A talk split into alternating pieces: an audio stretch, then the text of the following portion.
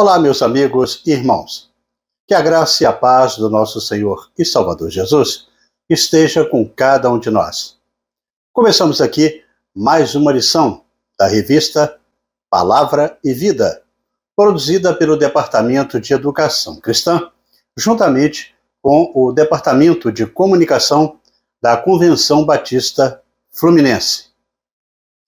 Essa revista, ela foi escrita pelo pastor Luciano Conzendei dos Santos, com o título O Reino e o Monte, a cidadania do reino e o sermão do monte.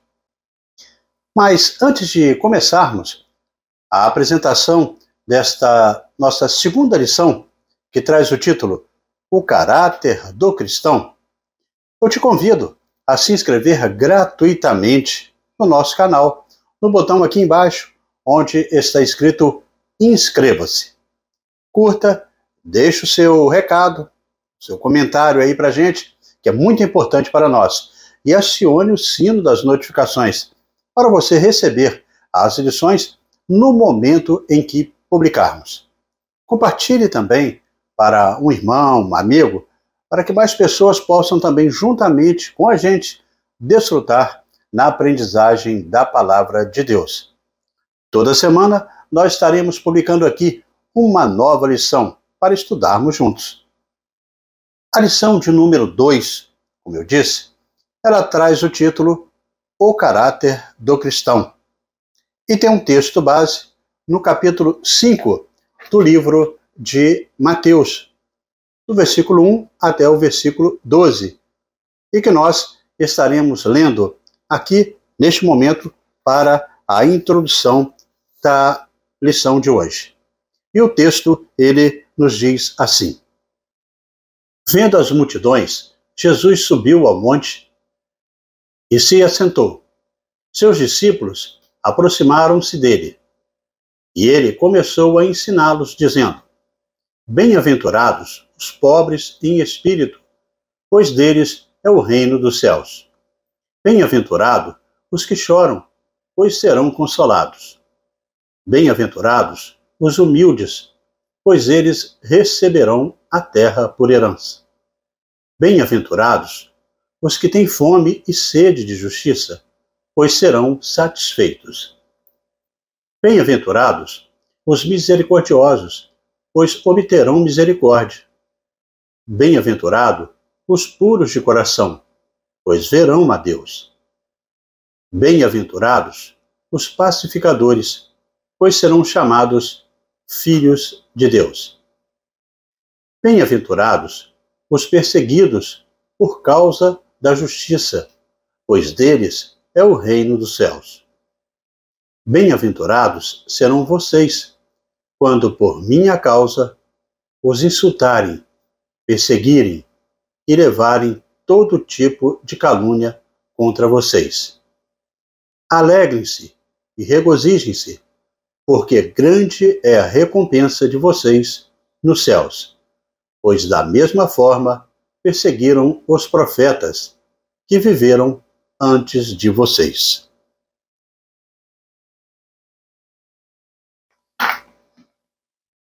Bem, irmãos, ao estudarmos as lições deste trimestre, nós veremos que Jesus ele pregava o evangelho do reino.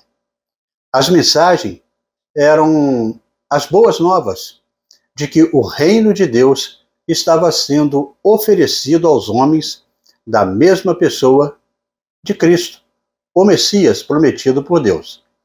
Dessa maneira, a lição de hoje, ela tem o objetivo para no final deste estudo para que nós possamos entender que as bem-aventuranças, elas contidas aí no Sermão do Monte, apresentam o caráter ilibado e diversificado do povo cristão, como também as normas do reino de Deus, que estão ligadas ao comportamento fiel do povo do Senhor.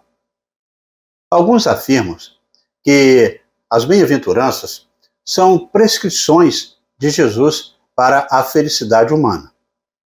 Quando pensamos em bem-aventurança, nós precisamos entender a palavra.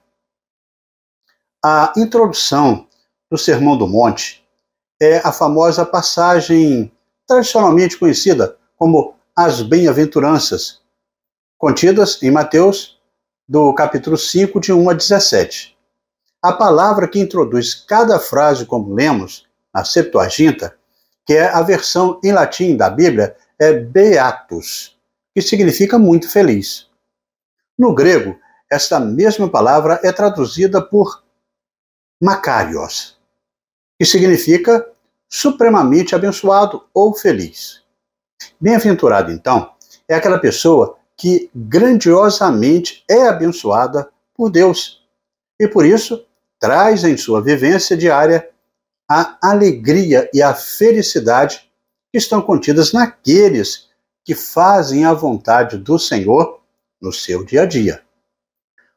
Donald Arthur Carson, teólogo e professor do Novo Testamento, em sua definição, ele vai além de simplesmente feliz e abençoado, porque afirma que os abençoados, em geral, são profundamente felizes, mas a bênção não pode se reduzir à felicidade. Ser abençoado está ligado à aprovação, e não pode haver bênção maior do que ser aprovado por Deus. O autor ele começa e termina com a mesma expressão: deles é o reino dos céus, no verso 3 e no verso 10. O que observamos são duas molduras que prometem a mesma recompensa, o reino dos céus. Por isso, Jesus é o objetivo em descrever é, com relação a isso aí, o caráter equilibrado e diversificado do povo cristão. Alguém poderia até deduzir do primeiro versículo do capítulo 5 que Jesus ele deixou a multidão e entregou este sermão somente para os discípulos. Mas parece que a multidão se reuniu em termo, uma parte externa do círculo interno, e ouviu todo o discurso também. A referência ao monte é provavelmente significativa. Assim como Moisés ele recebeu a antiga lei no Monte Sinai, Jesus também entrega os princípios cristãos aos seus seguidores. O novo líder, ele pronunciou a lei do reino na encosta de um monte. Dr. John Stott, ele, um eminente teólogo e escritor, ele diz que a essência do sermão da montanha ou do monte foi o apelo de Cristo aos seus seguidores para serem diferentes de todos os demais. Em Mateus 6, 8, Jesus faz um chamado para todos os que querem o seguir. Este chamado é um imperativo acentua o caráter daqueles que dá ordem, que demonstra também uma autoridade, autoridade do Senhor. O texto é expresso: não sejam iguais a eles, porque o Senhor, nosso Pai, sabe do que nós precisamos antes mesmo de pensarmos em pedir qualquer coisa. Dessa forma, devemos então entender que o reino de Cristo, que Cristo aí proclamou, deve ser, de modo, uma contracultura, a qual exige, exibe um conjunto de valores e padrões distintos do mundo. David Martin Lloyd Jones, que foi um teólogo galês muito influente no meio evangélico, britânico do século XX, ele foi ministro por 30 anos em Londres e ele foi um grande opositor da teologia liberal, em sua magna obra, O Sermão do Monte. Ele nos afirma que este discurso do Senhor Jesus nos permite refletir com seriedade acerca das elevadas demandas da vida onde o cristão ele está inserido, ao mesmo tempo continua cativando aí o coração dos crentes nos levando a considerar a beleza e a profundidade das palavras do Senhor Jesus registradas em Mateus 5, 6 e 7, que estudaremos. O mestre, ele havia acabado de chamar os seus primeiros quatro discípulos. Agora, ele está mostrando para eles o que significa o verdadeiro discipulado. Ele está descrevendo o tipo de vida que seus discípulos devem viver. Essas são as leis do reino. Parece uma lista de características que o cristão ele tem e pelas quais ele é abençoado e feliz. Mas na verdade, oferece uma série de desafios também colocados por Jesus àqueles que desejam segui-lo, deixando claro onde deve estar a sua prioridade na vida. E dessa forma, chegamos ao primeiro tópico da nossa lição, e que tem o título Discípulos, Qualidades Espirituais e Bênçãos Prometidas. Discípulos, Qualidades Espirituais e Bênçãos Prometidas. Como falamos no início da nossa lição, a palavra grega Makarios significa feliz. Mas é óbvio que as bênçãos contempladas nas beatitudes, que são apontadas por Jesus, não podem, de forma alguma, ser expressas em nosso idioma, pelas palavras ou pelo conceito de felicidade simplesmente. Essas bem-aventuranças, que são elencadas pelo Mestre, se referem antes a bem-aventurança que só vem para aquelas pessoas que desfrutam da salvação em Jesus Cristo. Não é para qualquer um. É importante, no estudo deste tópico, que entendamos que para cada bem-aventurança, Jesus queria demonstrar aos seus seguidores, naquele período, e também aqueles que viriam a segui-lo, um indicativo que refletiria quem eles eram. A primeira delas, a bem-aventurados aí, os humildes de espírito. O que significa isso? Significa que nós devemos reconhecer que não temos qualquer autossuficiência, que dependemos da vida do Espírito, do poder e da graça divinos, para podermos herdar o reino de Deus, como o próprio Isaías 61, 1 e 2 diz: Os humildes de espírito têm reconhecimento pessoal da falência espiritual, consciência da própria condição diante de Deus e arrependimento sincero. É um esvaziamento do senso de justiça próprio, autoestima moral e vanglória pessoal. Pois quem se exalta será humilhado, e quem se humilha será exaltado, como Lucas 18, 10 a 14 assim nos refere. Os humildes ou pobres aqui são aqueles que reconhecem a sua pobreza espiritual. Em Lucas 6,20 diz que bem-aventurados vós, os pobres. Mas após o cativeiro babilônico, a frase os pobres era frequentemente usada para os piedosos, em contraste com os opressores, ricos, ímpios e mundanos. Assim, as afirmações em Mateus e Lucas significam a mesma coisa. Talvez a melhor tradução seja: bem-aventurados são aqueles que sentem a sua necessidade espiritual. A primeira beatitude atinge diretamente o centro da necessidade do homem, o espiritual. A pobreza de espírito é essencialmente o destronamento do orgulho. Depois de declarar que o orgulho é a própria essência do pecado, ele continua dizendo: o orgulho é o pecado de um individualismo exagerado o pecado do usurpador, reivindicando um trono que não é seu. O pecado que enche o universo com apenas um ego. O pecado de tentar destronar a Deus de sua soberania. Fato este que é impossível de ocorrer. O próprio diabo assim tentou, apresentando a Jesus o reino terreno, e foi advertido quanto a tal intento. A segunda bem-aventurança é para os que choram.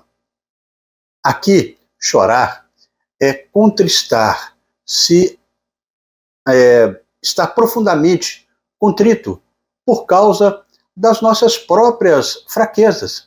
É ter os nossos sentimentos em sintonia com os sentimentos de Deus. Os que choram, como Mateus 5,4 refere, estão é, reconhecendo o seu estado diante de Deus. Esse choro é o pesar pelo próprio pecado.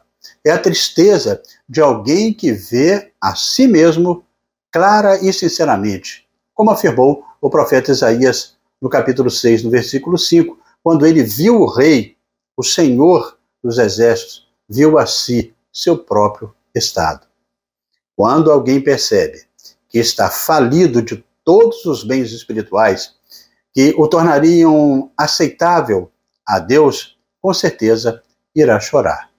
Sobre esse fato, David Martin Lloyd Jones, ele escreve que chorar é algo que vem logo depois da necessidade de ser pobre de espírito. E acrescenta que quando nós é, confrontamos Deus, a sua santidade, e contemplamos a vida que nós devemos ter, nós vemos a nós mesmos o total desamparo, a falta de esperança. Esse choro, ele leva ao arrependimento e à conversão, mas não para que continuarmos por toda a vida do cristão é, consciencioso. Ou seja, os santos em Cristo Jesus percebem mais intensamente o quanto carecem da perfeita semelhança com Cristo e choram acerca disso. Se o cristão nécio pode se sentir complacente, a promessa que aqueles que choram é que eles serão consolados, conforme destaca Isaías 57, 18, no qual Deus declara a sua promessa, onde diz que viu os nossos caminhos, promete curar-nos e guiará e tornará-nos a dar o consolo. Isso acontece primeiro na consolação do perdão e depois na consolação da comunhão. Um Cristo compassivo está especialmente perto daqueles que choram. A terceira bem-aventurança são para os mansos, são os humildes e submissos diante de Deus. Preocupam-se mais com a obra de Deus e o povo de Deus do que com aquilo que lhes possa acontecer pessoalmente, como diz Salmo 37, 11. Os mansos herdarão uma terra, assim diz Mateus 5,5. Enquanto a pobreza de espírito diz respeito à, à opinião sobre a minha pessoa, a sua pessoa, mesmo em relação a Deus, a mansidão diz respeito ao relacionamento com Deus e com o próximo. O significado da verdadeira mansidão, infelizmente, tem sido com frequência mal entendida. Por diversas vezes, ele tem sido imaginado é, em termos de uma humildade modesta, negativa e quase falsa. Mas, na verdade, é algo muito diferente, mesmo quando se tratar aí de alguém em relação ao seu companheiro. Não está ligado ao medo, à fraqueza, à insegurança. Está ligado ao desejo consciente de pôr os interesses dos outros na frente dos nossos. Mansidão está ligada ao firme compromisso com o Senhor quando privilégios são ameaçados. Como afirma o Dr. Lloyd Jones, é, o manso ele aprendeu a deixar nas mãos de Deus, principalmente quando acha que está sofrendo injustamente. Eles se deleitarão em abundância de paz, como diz Salmo 37, 11. A mansidão é a entrega a Deus, a submissão à sua vontade, o preparo para aceitar o que quer que ele possa nos oferecer. E a prontidão para assumir a posição mais baixa. Colocado em termos simples, a mansidão é a submissão à vontade de Deus, sem discutir. Mas Jesus ele disse que aqueles que aceitam a sua vontade, um dia reinarão com ele. A quarta bem-aventurança é para os que têm fome e sede de justiça, e serão fartos. Mateus 5:6. O indivíduo marcado pela pobreza de espírito, que chora pelo pecado pessoal e social, que se aproxima de Deus e dos outros com mansidão, também deve ser caracterizado pela fome e sede de justiça. A ideia de desejar muito a ponto de considerar a vida. Um dos primeiros sinais da vida de um bebê normalmente é a fome. Assim sendo, aquele que verdadeiramente nasceu de novo sentirá fome e sede de justiça.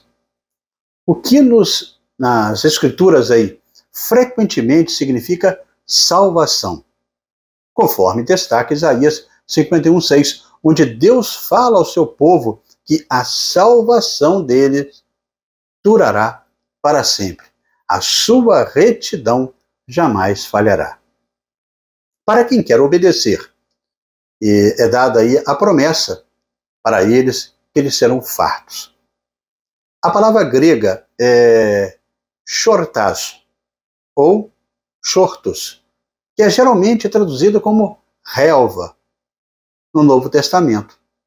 O quadro é o de um gado que se alimenta até estar satisfeito. O verbo também ele é traduzido como satisfeito. E isto se encaixa muito bem aqui para nós. A plenitude é a resposta de Deus para o vazio do coração do homem. Dr. Lloyd Jones, mais uma vez, nos ensina.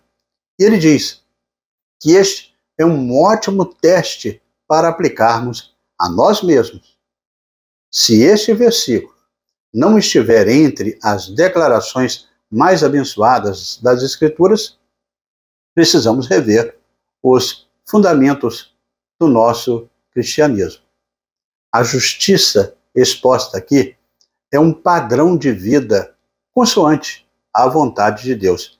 Quem tem fome e sede de justiça deseja viver conforme a vontade de Deus. Essa pessoa não está à deriva em um mar de religiosidade vazia.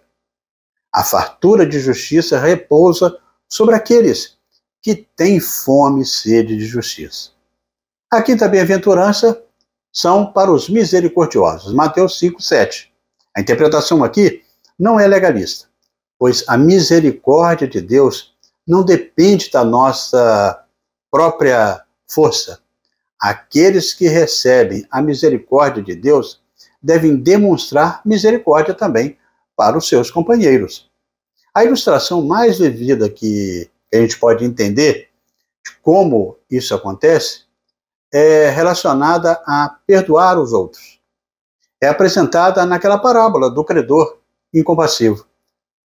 Como também a parábola do bom samaritano, que dá aí um excelente exemplo de misericórdia a alguém necessitado. A misericórdia, ela tem sido definida como a bondade em ação. A misericórdia está ligada à angústia e ao abatimento. É uma resposta que, induzida pela situação de infidelidade e desamparo, enquanto a graça é uma resposta amorosa quando não se merece amor. O que nos é elucidado é que quem não é misericordioso é ignorante a respeito do seu próprio estado, por achar que não precisa de misericórdia.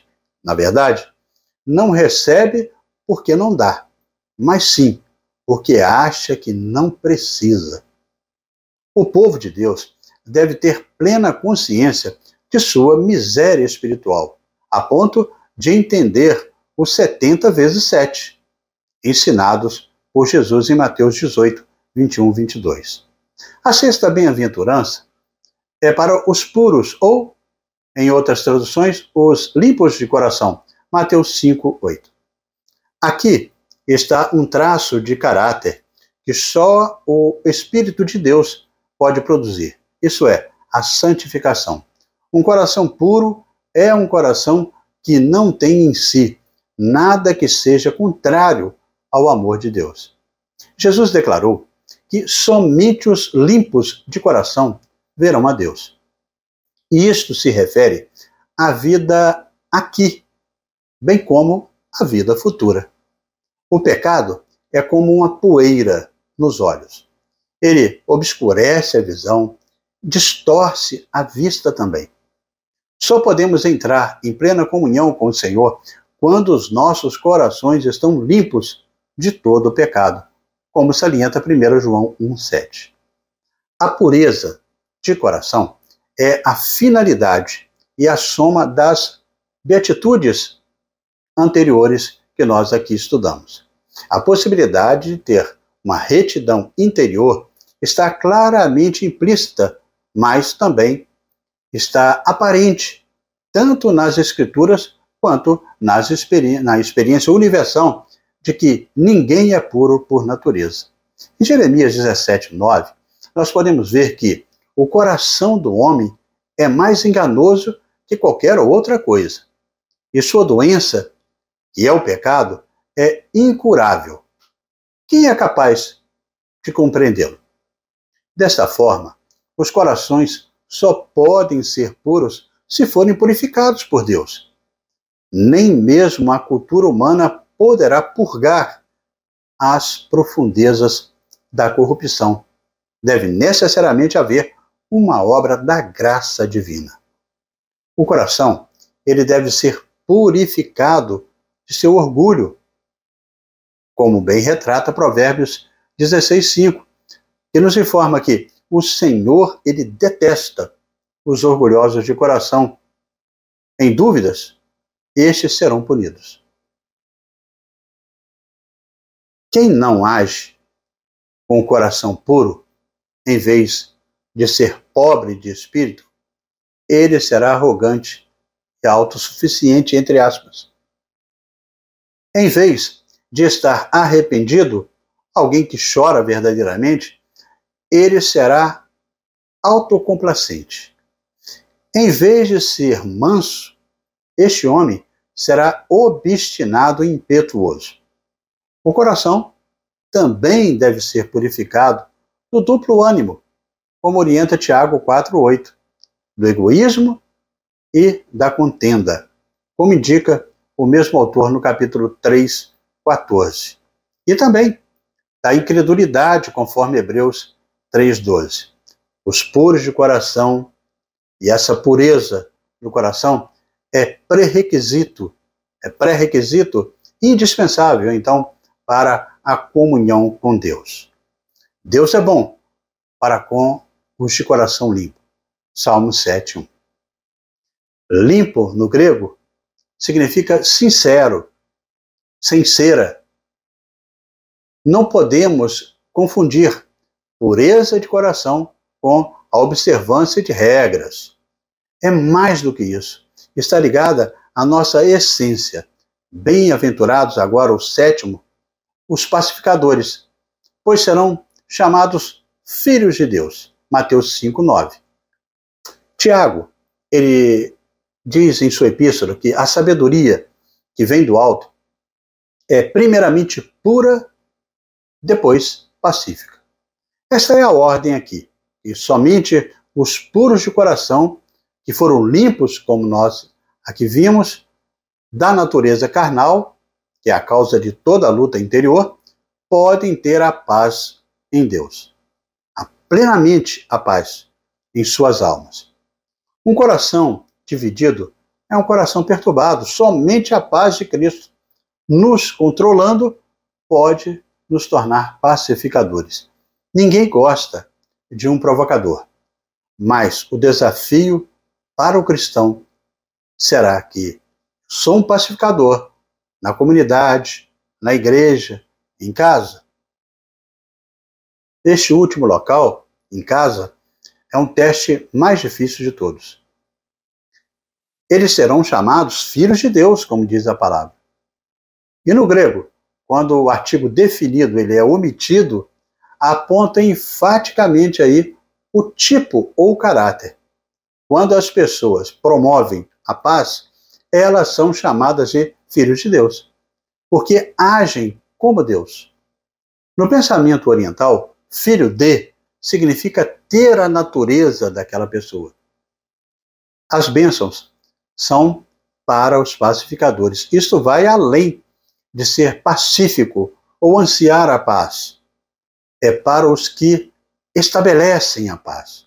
Os filhos de Deus têm caráter por isso.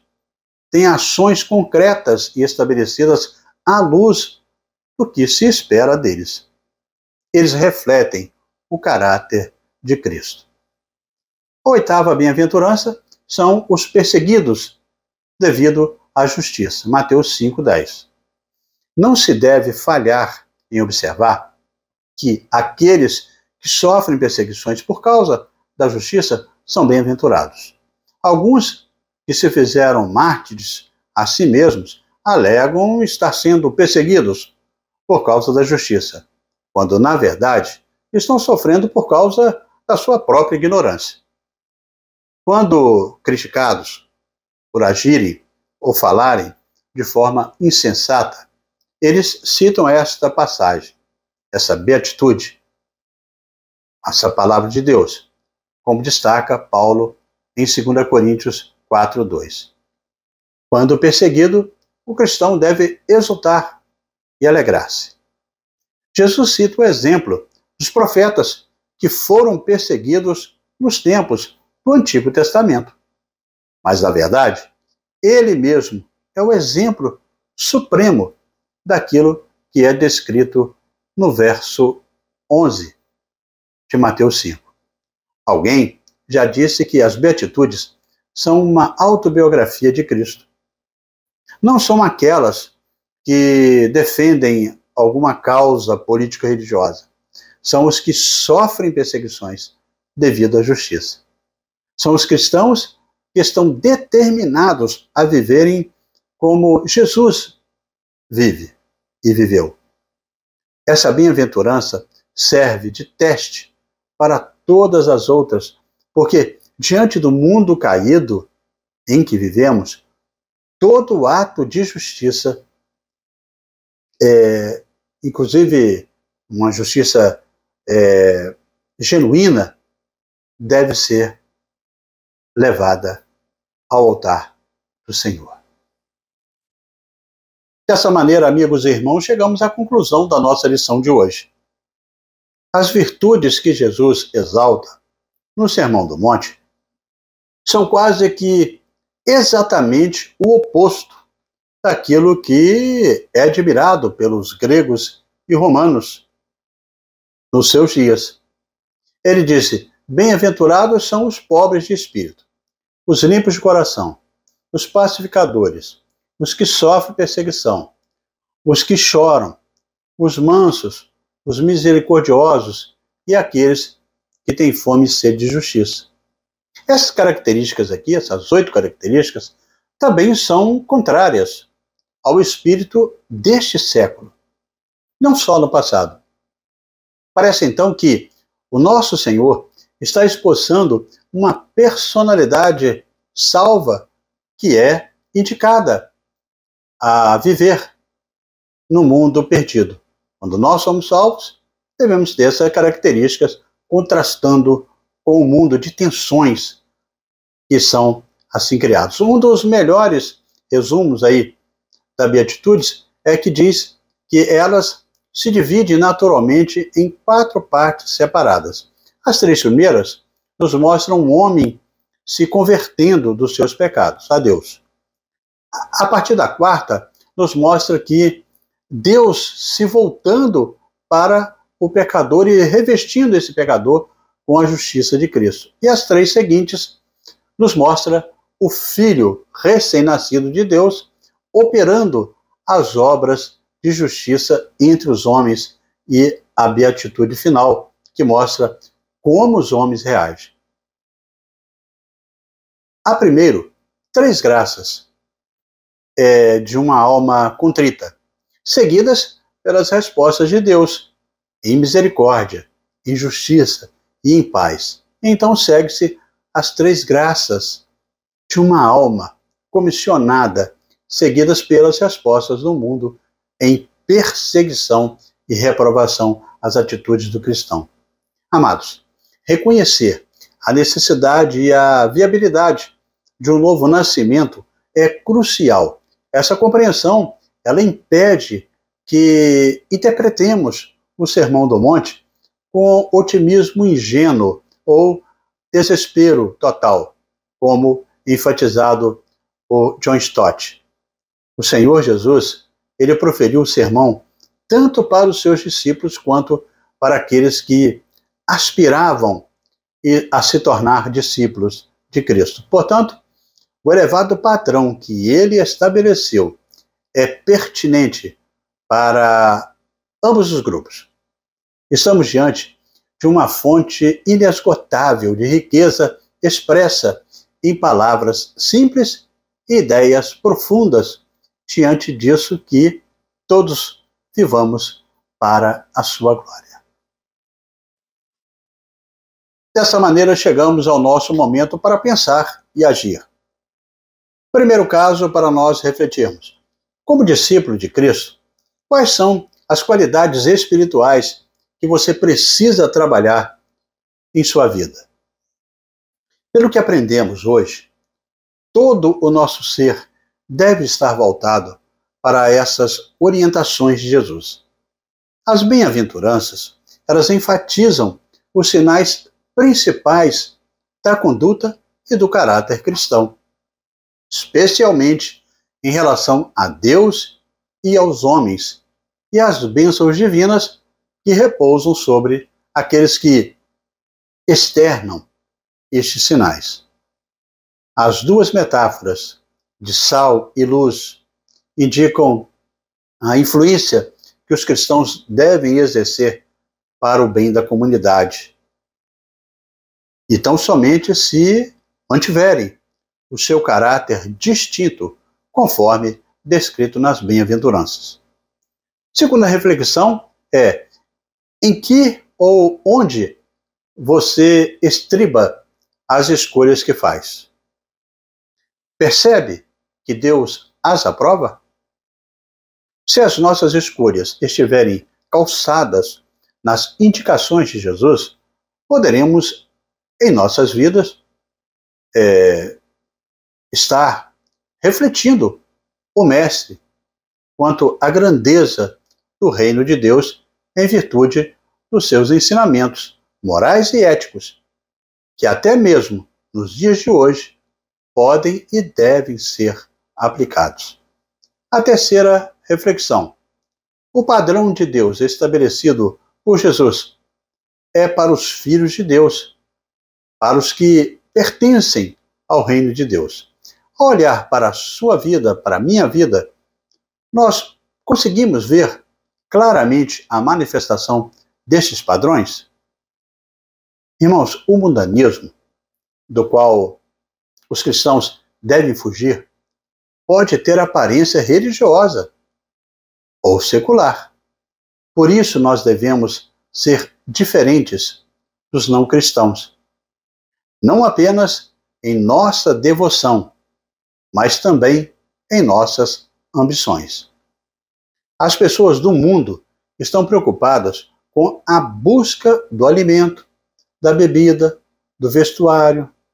Os cristãos devem ficar livres dessas ansiedades materiais, que são egocentralizadas aí.